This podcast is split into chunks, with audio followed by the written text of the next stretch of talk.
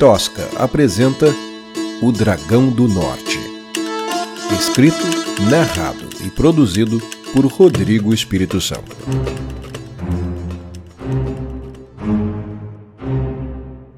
Capítulo 11 Carlos e Lume cavalgaram por quatro dias para chegar ao alto da Serra de Ouro Negro.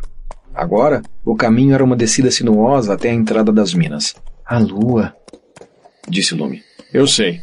Vamos. Interrompeu Carlos, recomeçando a jornada. A dupla desceu desfiladeira enquanto as sombras se misturavam com a noite. Os cavalos começaram a ficar inquietos. Tem algo aqui, sussurrou Lume. Sempre tem, resmungou Carlos. Ao longe, um uivo. Logo atrás deles, o som de passos e um rosnado. Corre! gritou Carlos, estalando as rédeas. Os cavalos dispararam no breu da noite. Lume tentava acompanhar, mas a poeira levantada por Carlos só piorava as coisas. Numa curva fechada, o alazão escorregou e derrubou o cavaleiro, antes de rolar ladeira abaixo. Numa tentativa de parar sua montaria, Lume fez seu cavalo empinar e também foi ao chão. Ao longe, viu um vulto passar pelas sombras e deu um grito. Antes que percebesse, seu irmão estava sobre ela, espada em punho. Carlos circundava a irmã, forçando a visão para diferenciar sombras de ameaças.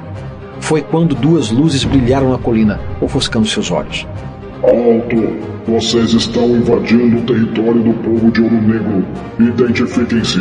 Proclamou uma voz descarnada e metálica que ecoou pelo vale. Eu sou Carlos, cavaleiro do rei Dom Pedro VIII. Venha em missão de Sua Majestade! gritou, sem muita certeza de para onde deveria direcionar a voz. Vocês não deviam estar aqui, disse a voz metálica, depois de uma pausa. Os oivos se tornaram mais próximos. Sigam a luz, rápido! ordenou a voz de aço. Carlos pegou o lume pelo braço e os dois correram na direção das luzes. Logo perceberam que não se tratavam de faróis, mas de olhos, de coraçado, ou o que quer que se passasse por olhos naqueles gigantes, três ou quatro vezes maiores do que as armaduras da infantaria real. A dupla parou chocada com a incrível estrutura. O gigante ajoelhou-se e estendeu as mãos espalmadas sobre o solo. Subam, rápido! gritou a voz. Lume e Carlos se entreolharam e cada um subiu em uma das palmas. Segurem-se!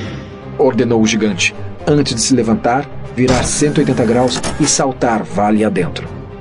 Lume e Carlos se seguraram nos dedos do coraçado como puderam. Em poucos segundos, a queda foi interrompida pelo estrondo dos enormes pés tocando o fundo do vale. O gigante arqueou os joelhos para absorver a maior parte do impacto, mas isso não foi suficiente para evitar que Lume batesse o rosto contra o dedo metálico e emitisse um grunhido aflito. O gigante deu alguns passos e sentou-se numa enorme escadaria escavada na montanha. Colocando as mãos em repouso sobre seu colo, o couraçado deixou o cavaleiro e sua escudeira frente a frente. Lume ainda esfregava a testa quando uma escotilha se abriu no abdômen da máquina. Por aqui, por favor! disse alguém de dentro do ventre do couraçado. Parecia ser a mesma voz que ressoava no alto da montanha, mas agora sem o peso grave, metálico e descarnado de antes. Era também mais aguda, quase infantil. A voz de um anão. Duas mãos pequeninas ofereciam ajuda para que os irmãos entrassem na barriga do couraçado. Lume foi primeiro, recebendo o apoio de Carlos. Dentro do gigante, o espaço era claustrofóbico. Havia uma cadeira em frente a um painel de controle e uma escada para a cabeça da máquina, como uma espinha dorsal. Lume precisou manter a cabeça baixa e os joelhos flexionados. Uma ajudinha, por favor! grunhiu o anão, com dificuldade para puxar o cavaleiro de armadura para dentro da máquina. Lume saiu do seu transe e puxou Carlos pelo ombro, aliviando o esforço do misterioso mini Salvador. Se para Lume aquele recinto era estreito, Carlos mal conseguia se manter de pé. Ajoelhado, agradeceu. Ainda não, mais tarde, respondeu o anão, olhando para a escada acima deles. Escotilha traseira! gritou. Positivo! respondeu outra voz, vindo do alto da escada.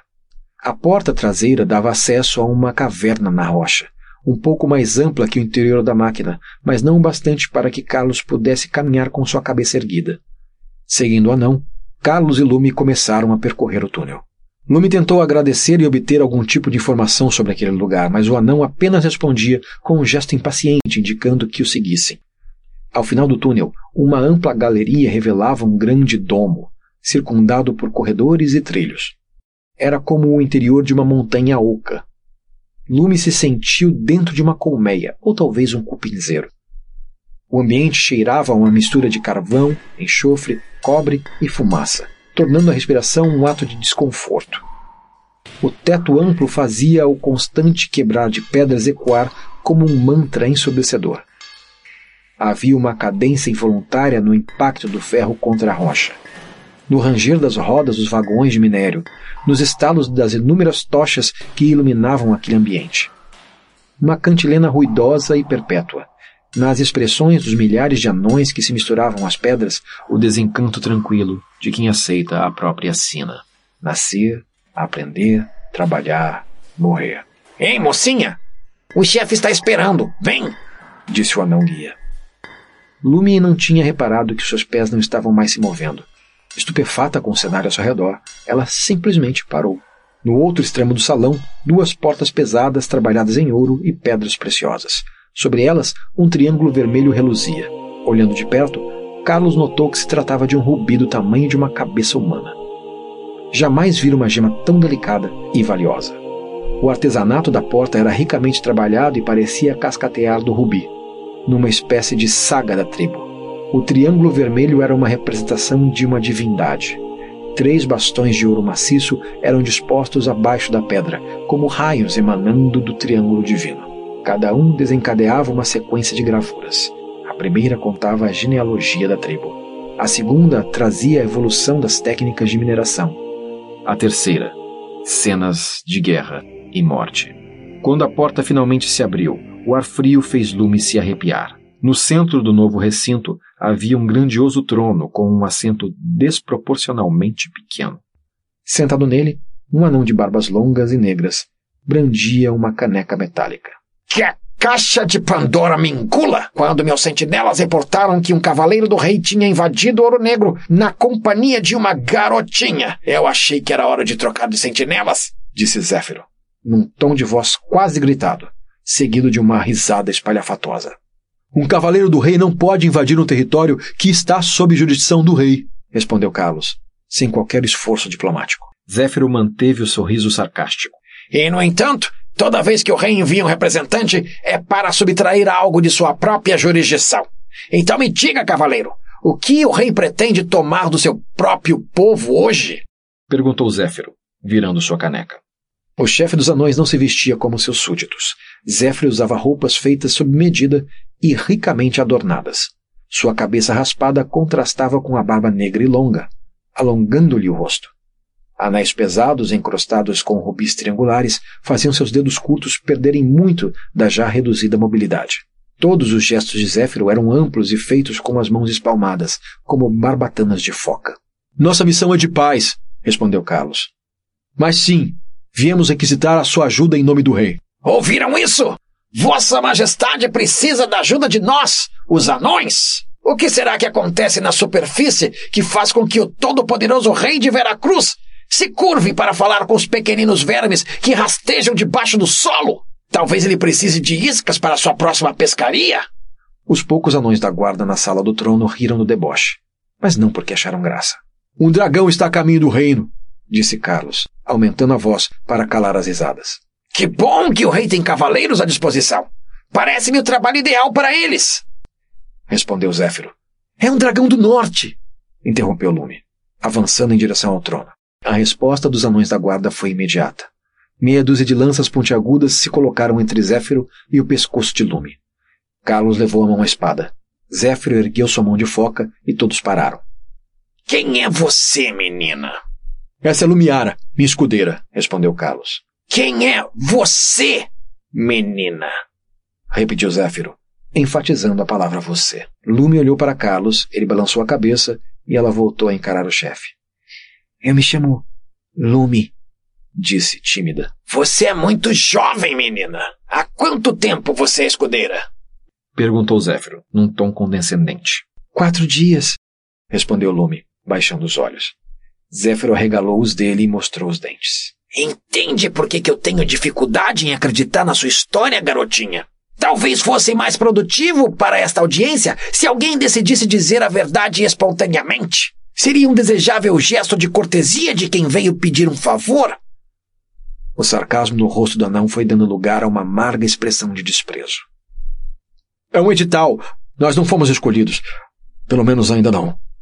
Disparou Carlos, com constrangida sinceridade. Nós somos irmãos, engatou Lume. Estamos aqui porque precisamos da sua ajuda para derrotar o dragão. Essa é a verdade. Sem os seus coraçados, não temos chance. Por favor, implorou. Zéfiro considerava a história em silêncio, enquanto balançava a cabeça e cofiava a barba. E esse dragão? Vocês estão certos que se trata de um dragão do norte? perguntou o anão. Sim, senhor, respondeu o cavaleiro. O chefe anão continuou balançando sua cabeça num vai-vem meditativo enquanto fazia uma extensa matemática mental. Finalmente olhou para Carlos e quebrou o silêncio da sala. Não vai dar certo, concluiu. Carlos e Lume se entreolharam. É uma questão de matemática. Seus números não batem, cavaleiro. O coraçado mais forte do mundo não conseguiria manejar uma espada maior que duas vezes e meia sua própria altura. E mesmo que fosse, a espada não seria longa o bastante para provocar um dano sério num dragão desse tamanho. Carlos tentou protestar, mas Zéfiro o conteve com a mão espalmada. A alternativa seria construir projéteis. Mas o deslocamento de ar das asas do dragão poderia comprometer a aerodinâmica de qualquer míssil que pudéssemos construir em tempo hábil. Concluiu Zéfiro. Lume deu um passo à frente e limpou a garganta. O senhor tem razão. É por isso que viemos pedir sua ajuda. Se existe uma raça de guerreiros que não se intimida pelo tamanho dos adversários, são os anões de ouro negro. Se tem alguém que é capaz de nos ajudar a lutar por nossa sobrevivência, é o seu povo. E a experiência de vocês é a última esperança de Veracruz. Zéfiro sorriu. Eu gosto dessa menina. Saindo das sombras atrás do trono, uma anã de rosto enrugado e cabelos brancos se aproximou, apoiada num cajado branco. Ela é notável, não é? O grande chefe tem razão em se enamorar por esta bela jovem.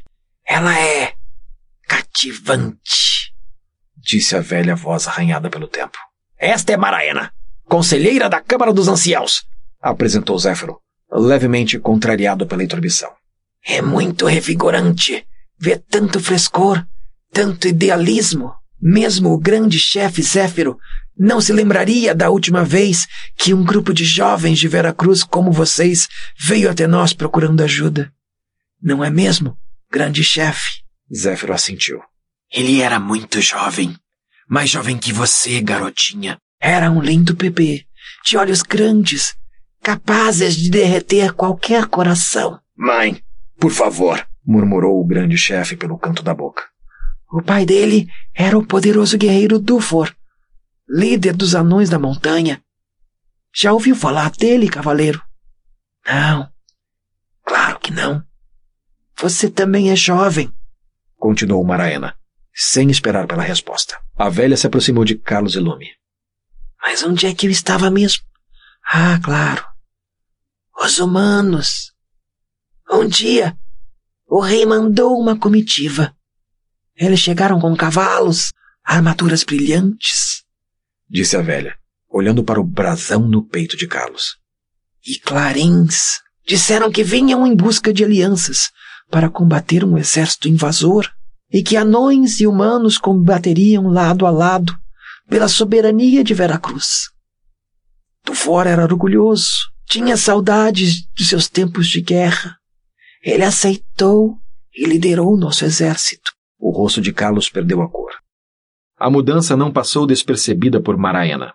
Parece que nosso cavaleiro prestou atenção nas aulas de história na Academia Real, comentou a velha, com um sorriso vazio.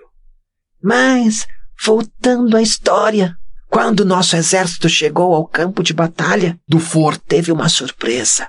Uma terrível surpresa. Por um instante, o rosto de Maraena pareceu ainda mais velho e marcado. A velha anã mergulhou num silêncio profundo. O rei usou os anões como isca para atrair o inimigo, continuou Zéfiro. Essa foi a primeira surpresa, disse Maraena. A segunda foi ainda pior. Os invasores. Um exército de fugitivos de Pandora.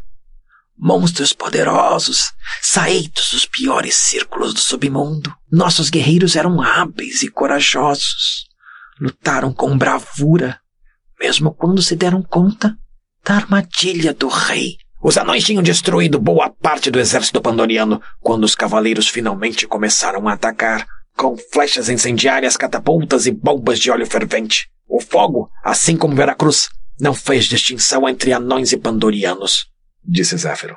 Os últimos anões guerreiros morreram carbonizados, disse Maraena, batendo o cajado no chão. Sem nosso exército, ficamos expostos aos ataques pandorianos restantes. Fomos obrigados a buscar refúgio nas minas. Lume se lembrou das criaturas que espreitavam no alto da serra. Então você, minha querida, há de nos desculpar se achamos difícil confiar em seu nobre idealismo. Humanos têm tradição em missões suicidas, mas costumam terceirizar suas execuções a raças descartáveis. Concluiu Maraena, retomando seu tom controlado e ferino. A matriarca ordenou que os guardas escoltassem os humanos de volta à superfície e os deixassem à própria sorte na viagem de volta. Silêncio, mulher!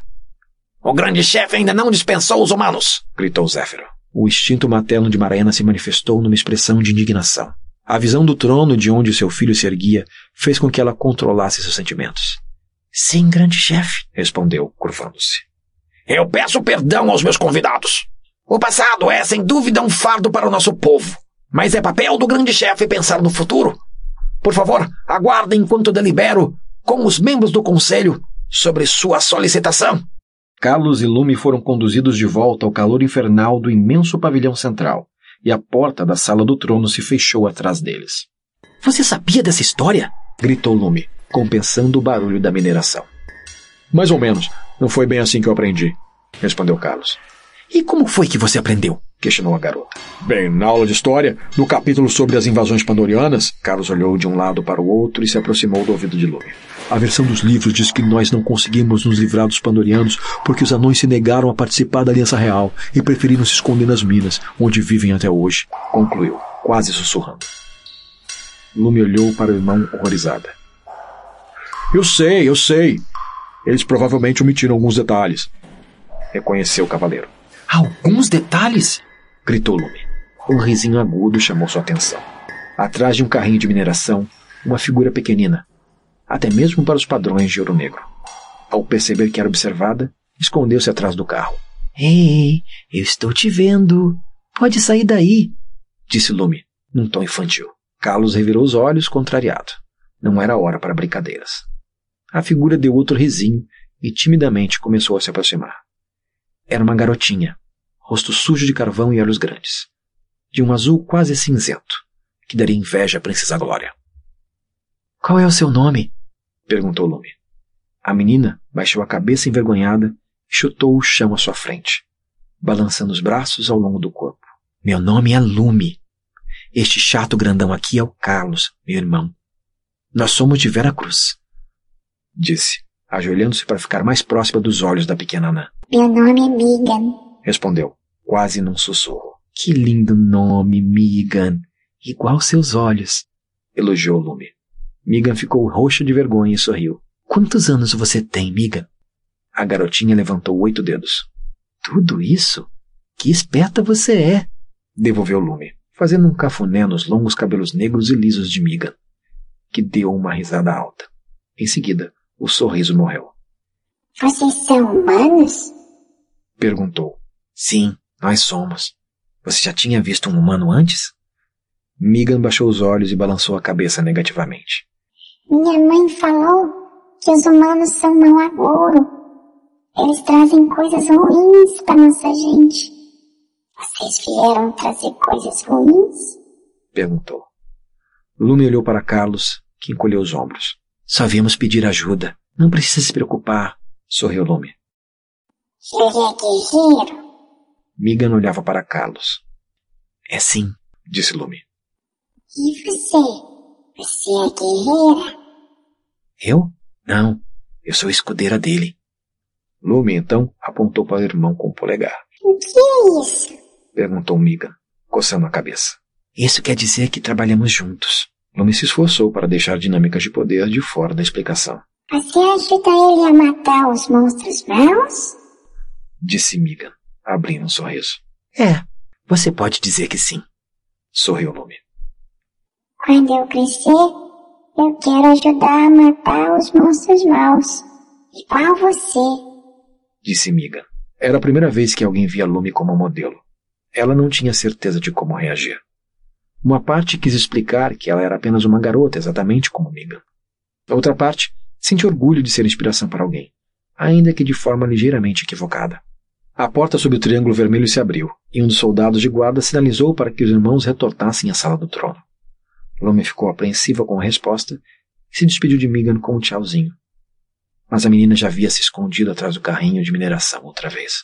Zéfiro aguardava no trono, com os pequenos dedos da mão esquerda apoiados nos pequenos dedos da mão direita. Meus amigos, sejam bem-vindos de volta. Antes de mais nada, quero pedir que desculpem minha mãe. Quando se passa a maior parte da vida remoendo o passado, perdoar significa abrir mão de um pedaço de si, disse o chefe. Nós entendemos, grande chefe, respondeu Carlos. Como eu disse, meu trabalho é pensar o futuro. Se há um dragão do norte a caminho, nosso povo também corre perigo. O povo de Ouro Negro vai ajudar a sua causa, cavaleiro. Longe dos olhares dos visitantes, a velha Nã abria um sorriso malévolo. Nossos coraçados não têm o tamanho apropriado para enfrentar um dragão do norte. Mas nós podemos construir um sob medida para essa missão. Há um problema, contudo: energia. Precisamos alimentar uma fornalha grande o bastante. É preciso muita energia para mover e refrigerar uma máquina dessas proporções. O chefe entregou-lhe um pergaminho. Esta quantidade de Naurondo só é encontrada em território pandoriano. Enquanto meus engenheiros trabalham na máquina, sugiro que vocês se encarreguem de buscar seu combustível. Quantas pedras seriam necessárias? perguntou Carlos. Um coraçado como aquele que trouxe você aqui usaria algo como 50 quilos de Naurondo bruto. Seria suficiente para um, talvez dois anos, com pouco uso. Vocês vão precisar de 300 ou 400 quilos, disse Zéfiro. Eu traria 500 por via das dúvidas. Você não espera que eu traga 500 quilos de Naurundo nas costas? Protestou Carlos. Claro que não. Cavaleiros do Rei não têm força sobrenatural, pelo que eu sei. Ironizou o Zéfiro. Você pode levar um dos nossos coraçados. Pelo jeito, coraçados são a solução para tudo nessas bandas. Disse Carlos no muxoxo. Este é um território infestado de pandorianos, cavaleiro. Uma carga desse tamanho em terras inóspitas é apenas uma questão de bom senso usar todo o equipamento à disposição. Pense nisso como um teste de direção. Carlos concordou com o movimento contrariado da cabeça. E mais uma coisa. Da próxima vez que você insinuar que as nossas táticas de guerra são covardes, providenciarei para que você nunca mais precise encarar esse dragão. Ou o sol. Estamos claros? Todos entenderam.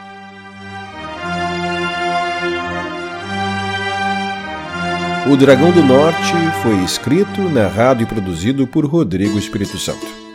Esta é uma produção da Tosca Literatura. Obrigado e até a próxima.